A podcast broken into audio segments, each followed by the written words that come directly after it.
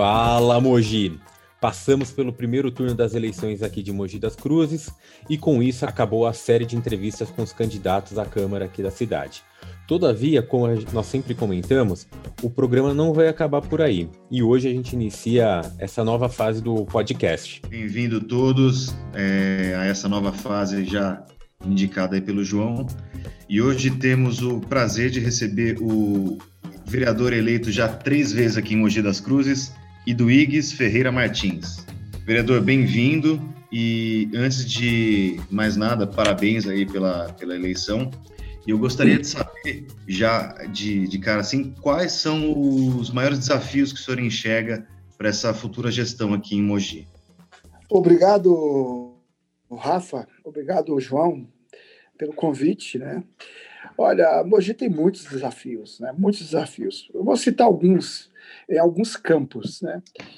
Um é a transparência, a democracia. Né? A Câmara Municipal, por exemplo, quando se fala do legislativo, necessita de mais participação popular, necessita de mais transparência.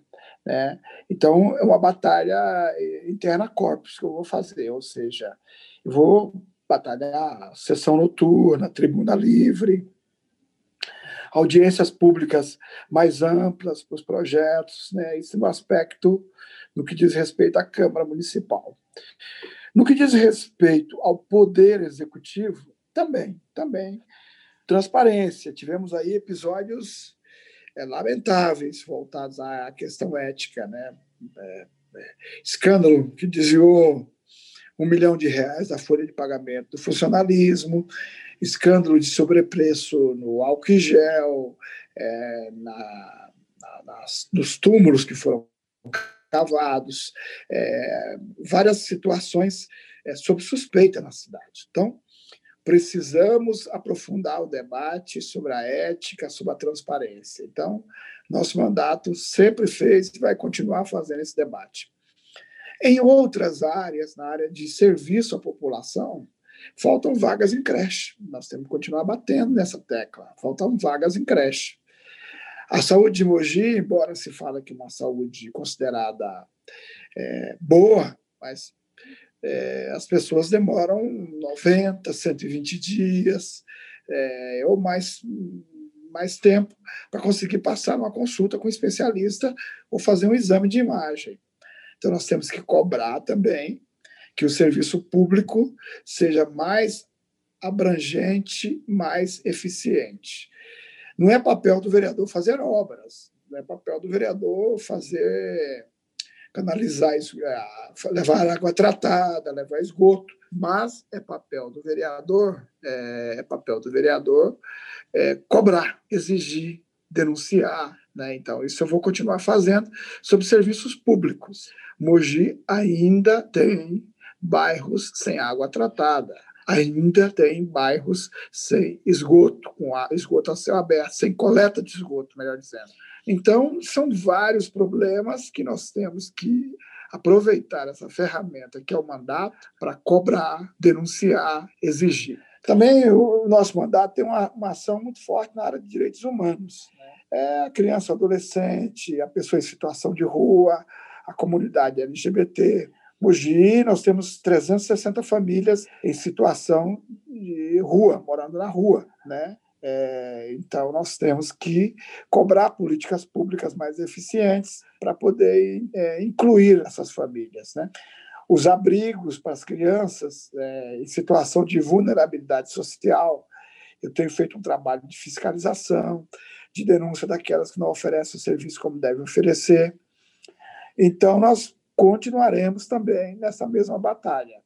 Enfim, Mogi é uma cidade que tem muitos é, é, aspectos que precisam serem melhorados. Eu vou estar batendo nessa tecla, como tem feito é, desde que entrei na Câmara Municipal. E, e, desculpa emendar já essa pergunta, e como que é ser o único candidato eleito pelo PT? O senhor enxerga aí uma dificuldade para é, votar, aprovar alguns projetos na, na Câmara? Então, o, ao mesmo tempo que eu fico triste, eu fico feliz. Por quê? Porque eu fico triste porque o nosso partido tinha duas cadeiras, fez reduziu para uma.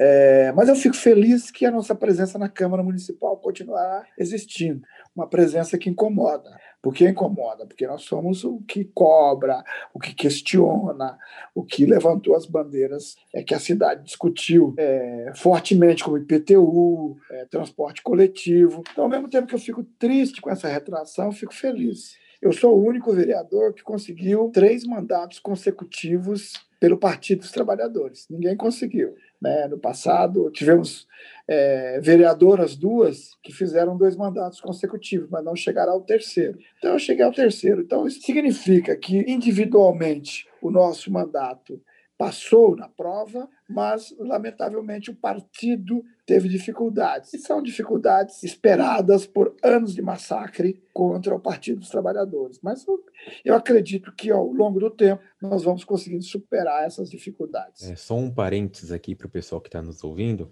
O vereador comentou das famílias em situação de rua.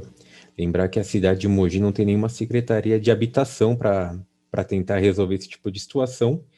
E, vereador, mudando um pouco de assunto, eu queria falar um pouco da sua história.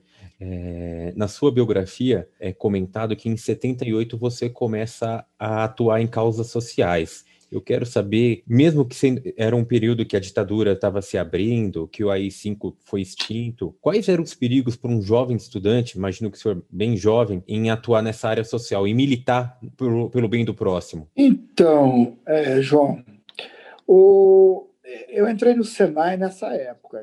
Era, era de fato, estávamos, se eu não me engano, General Figueiredo, a dois partidos, né, MDB e Arena, você não podia ter militância política, né? Mas mesmo assim, eu iniciei a minha militância política naquela época. É, posteriormente tivemos as diretas já, né? e eu dentro do Senai, o Senai tem uma inspiração muito militar, né? O Senai, sobretudo naquela época, né? Era o dia inteiro na escola Senai dentro de uma fábrica aonde você ia é, uniformizado, aonde naquela época ainda podia, podia ter violência contra o aluno, o professor podia, podia puxar a orelha. Na educação física, se você não cumprisse se você fosse o último a chegar numa corrida, você passava no corredor polonês. Todo mundo podia dar um tapa na sua, na sua cabeça, nas suas costas, dar um chute, desculpa a expressão, na sua, no seu traseiro. e eu comecei a enfrentar essas coisas, né? Além do que, a, a, o Senai forma para o cara produzir, para o cara trabalhar, não para pensar. Né? E a empresa que eu, que eu fiz o Senai, ela não contratava todo mundo, ela deixava uma reserva de mão de obra.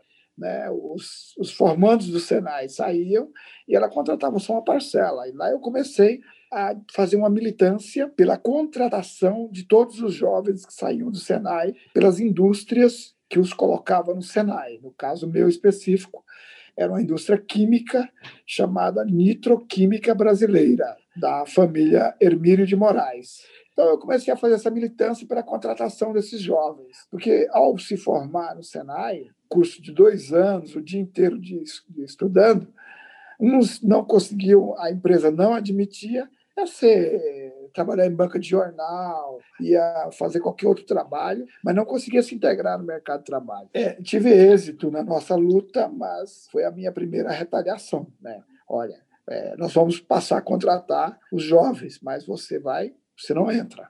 Então ali foi a minha primeira retaliação. E come, começou a surgir movimentos como as diretas já, começou a surgir um movimento, vários movimentos é, políticos, como a, a, Convergência Socialista, que não era um partido, mas era uma corrente política. É, e aí comecei a minha militância política naquela época e depois ingressei é, no movimento sindical, ainda sob a ditadura militar. Né? Fui membro de uma oposição sindical clandestina, tivemos êxito em ganhar o sindicato, e aí então a ditadura foi ficando mais branda, e nossa militância foi ficando mais aberta, mas foi essas as dificuldades que a gente passou nessa época. Duígues, você falou aí que, que participou dos movimentos sindicais, né? Pela sua biografia, a gente viu que foi em 81 que o senhor ingressou, né? Chegando em, em 86 a, fazer parte da direção do, do sindicato do, dos papeleiros. Eu queria saber do senhor é, como o senhor enxerga algumas evoluções e algumas conquistas dos direitos trabalhistas, como era aquela época e como são hoje? Então, Rafa, o, o movimento sindical ele avançou bastante no Brasil. Né? Após ditadura militar, movimento sindical é, aflorou, né? se tornou algo importante. O presidente Lula foi um dos grandes expoentes desse novo sindicalismo, 78, 79, 80, até a fundação da Central Única dos Trabalhadores, da CUT, em 83. Então, tivemos grandes greves, crescimento vigoroso dos salários, conquistas é, é, trabalhistas importantes como redução da jornada de trabalho, que foi gradualmente reduzindo de 48 e tem categoria como a minha, por exemplo, setor de papel, que é 36 horas semanais para os trabalhadores turnistas e 40 horas semanais para os trabalhadores do horário administrativo. Mas depois veio uma onda né, mundial de, de reestruturação produtiva, vieram a robotização, a terceirização, é, somado à onda neoliberal que, que a, a, pegou o mundo com a queda da, da, bipolarização política, que era a União Soviética de um lado e os Estados Unidos do outro, essa, essa, essa, é, essa hegemonia do capitalismo no mundo, né, que tomou conta do planeta, né, caiu a União Soviética, caiu a Alemanha Oriental, caiu a vários países de, de socialistas, o capitalismo ficou solto e aí ele começou também a promover arroxos, arroxos, é, retiradas de direitos. Os parlamentos do mundo inteiro começou a precarizar é, é, os direitos trabalhistas, tirar direitos. O Brasil tirou muitos direitos. Isso foi enfraquecendo o movimento sindical por vários lados. Por um lado, a reestruturação produtiva, a robotização, é, a terceirização, é, por outro lado, os ataques aos direitos trabalhistas foi, foi, foi e o desemprego, desemprego brutal que hoje está na casa dos 13%, 14% de desemprego, muitos desempregados. E aí os trabalhadores não se sentem, é, não sentem firmeza para fazer a luta sindical. E o sindicato, infelizmente, hoje está muito fragilizado. Não só no Brasil, como no mundo, mas mais no Brasil. Porque aqui a coisa ainda é mais, mais selvagem, vamos dizer assim. O sindicalismo francês, alemão, é um outro nível, porque o Estado desses países, o governo, ele dá certas garantias. E o Brasil não. Então eu vejo uma fragilidade do movimento sindical hoje, vejo uma fragilidade da classe operária para manter direitos e avançar em novos direitos. É, vereador, ainda dentro desse do mundo sindicalista, é, eu e o Rafa, nós somos colegas do senhor em formação acadêmica, somos também formados em direitos, nós trabalhamos com um profissional dessa área mais velho que sempre falava barbaridades de movimentos sindicais e dos sindicatos de forma geral. É, e eu acredito que o senhor deve estar bem acostumado a ouvir pessoas que sempre vêm com esse discurso emendando na pergunta que o Rafa fez, da importância, como o senhor sempre encarou esse tipo de situação, de pessoas que sempre falavam que sindicalista é aquilo, é aquilo outro, e o senhor foi presidente do sindicato durante 12 anos, né? Acredito que tenha uma grande importância na sua formação para a vida pública. Verdade. Ô, João, eu pergunto qual direito trabalhista que qualquer trabalhador tem hoje que não passou pela luta sindical. Férias, 13 terceiro, hora extra, adicional noturno, é, estabilidade da gestante, estabilidade pré-aposentadoria, estabilidade do acidentado, qual delas não passou pelo movimento sindical? Então, criticar o movimento sindical sem conhecer como é que os direitos trabalhistas surgiram é de uma ignorância sem tamanho, sem tamanho.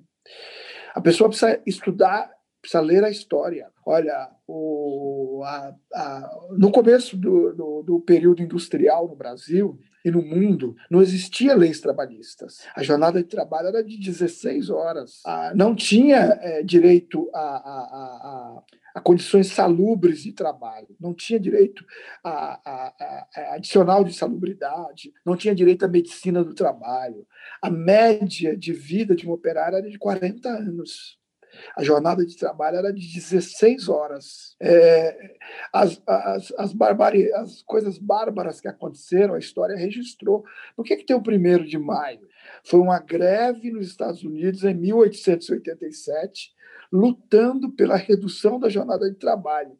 Os sindicatos enforcaram-se sindicalistas em praça pública depois que a polícia forjou um, um, um, atentado. Por que, que surgiu o 1 de maio no mundo? E depois daquela luta dos operários americanos, reduziu-se a jornada de trabalho.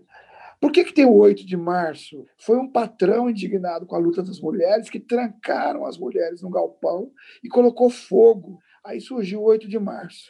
Por que, que surgiu a CLT? Porque o movimento sindical começou a se organizar no Brasil e o Getúlio Vargas, para não perder o controle, para chamar assim, domesticar o movimento sindical, criou a consolidação das leis trabalhistas.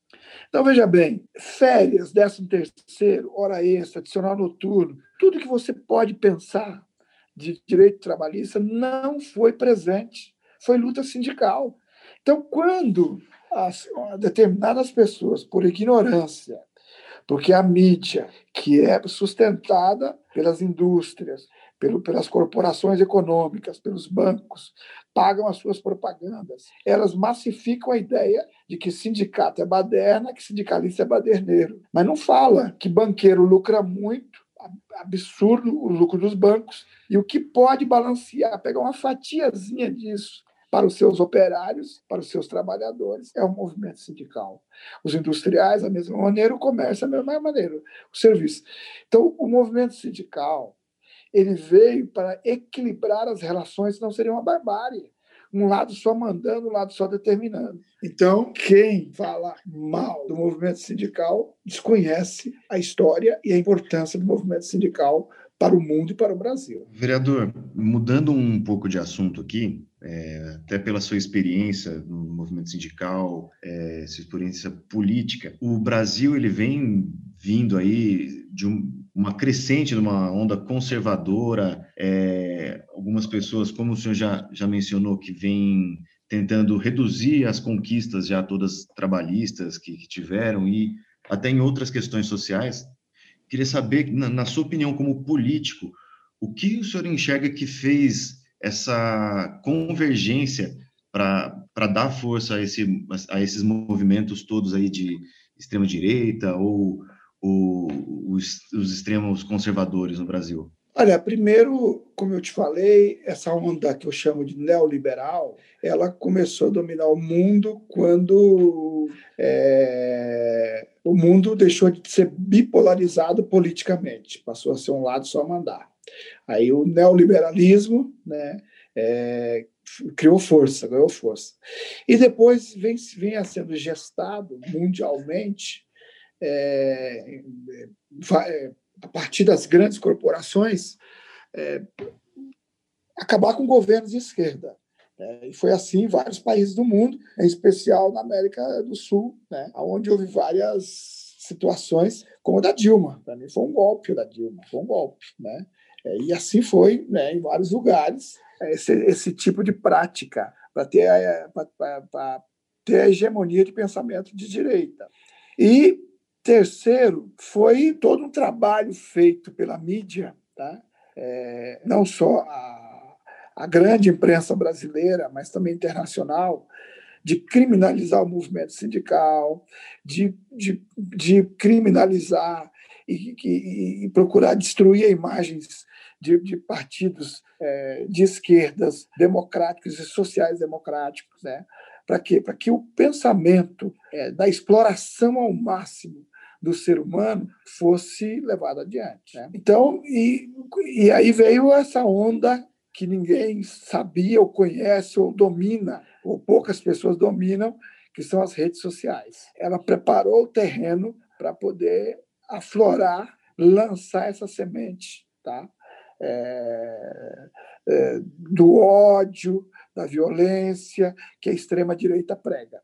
Então, todo um processo muito bem orquestrado que resultou é, no que nós vemos hoje. Né?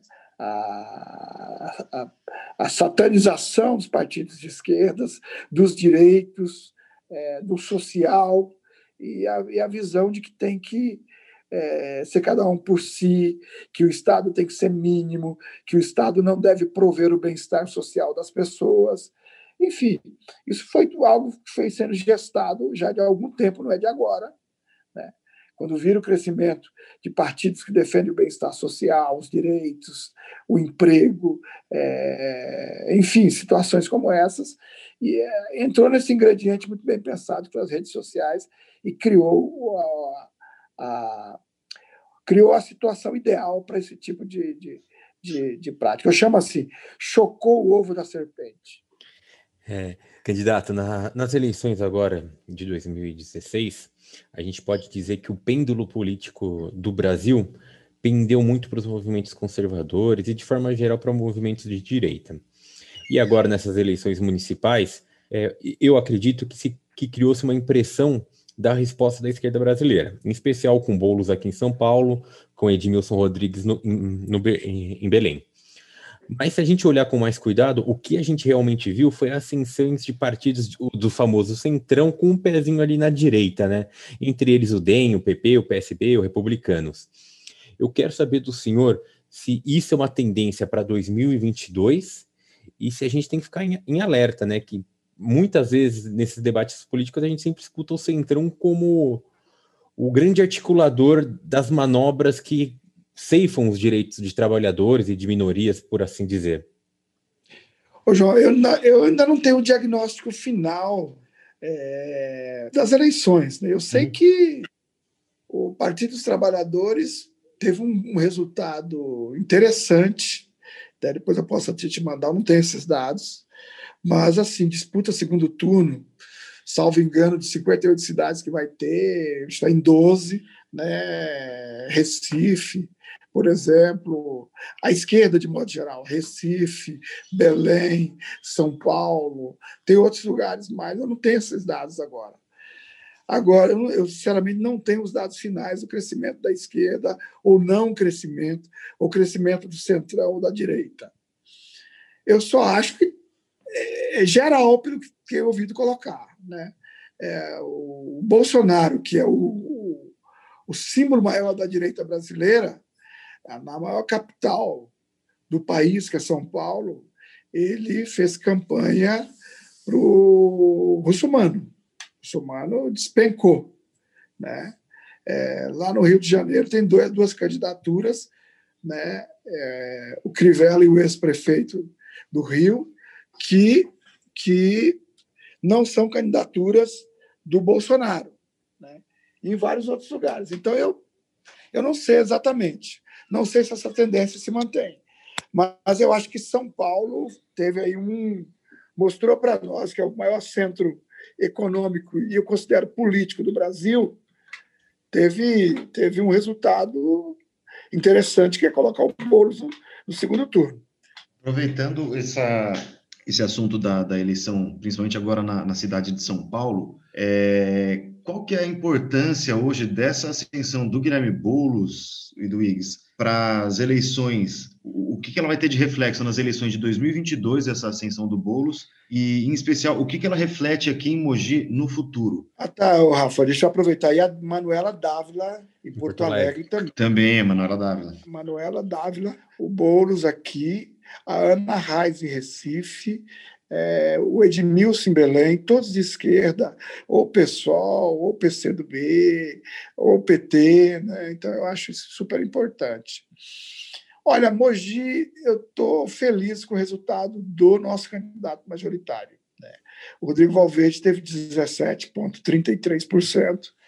Foi o melhor resultado do campo de esquerda em nossa cidade depois da criação é, dos partidos de esquerda, né, pós-ditadura militar. A primeira eleição que nós disputamos aqui foi em 82. Né? E de lá para cá, nunca tivemos um, bom, um resultado tão bom quanto este. Né? Então, eu acredito que é, o Boulos em São Paulo, por exemplo, né, que eu estou com muita esperança que ele ganhe as eleições, é, e outras candidaturas pelo Brasil afora, não só o Boulos, como eu falei, da Manuela, da Ana Reis, do Edmilson e outras tantas pessoas de esquerda pelo Brasil, isso mostra que o povo brasileiro, tá? a direita que veio assim de maneira avassaladora com a eleição do Bolsonaro, está é, tá perdendo força. E se está perdendo força, eu vejo que a esquerda está tendo uma recuperação de força, que tinha perdido com esse avanço brutal da direita. Então, isso reflete Mogi. Já refletiu em Mogi com 17%. Né? Nós, o PT reduziu a bancada, mas a esquerda manteve a bancada, com a Inês Paz. Né? né? Então, eu, eu assim, estou bastante esperançoso que essa onda progressista ela vai sim ajudar a Mogi das Cruzes a avançar nas próximas eleições. Vereador, muito obrigado pela entrevista. Foi um prazer imenso, um motivo de grande orgulho e honra para mim e para o Rafael contar com uma figura como o senhor aqui no programa. Espero que o pessoal que tenha nos ouvido tenham entendido a importância da militância em muitas esferas da nossa realidade, em especial aqui no nosso bate-papo na esfera trabalhista, né? Eu que agradeço, Rafa. É, essas iniciativas são importantíssimas para a sociedade discutir os seus problemas. Muito obrigado. Pedir para o pessoal nos seguir no Instagram. Quem tiver alguma sugestão, uma dica, pode nos mandar um e-mail também, que está aqui no, na nossa bio. Eu agradeço a todos e boa noite. Obrigado, até a próxima.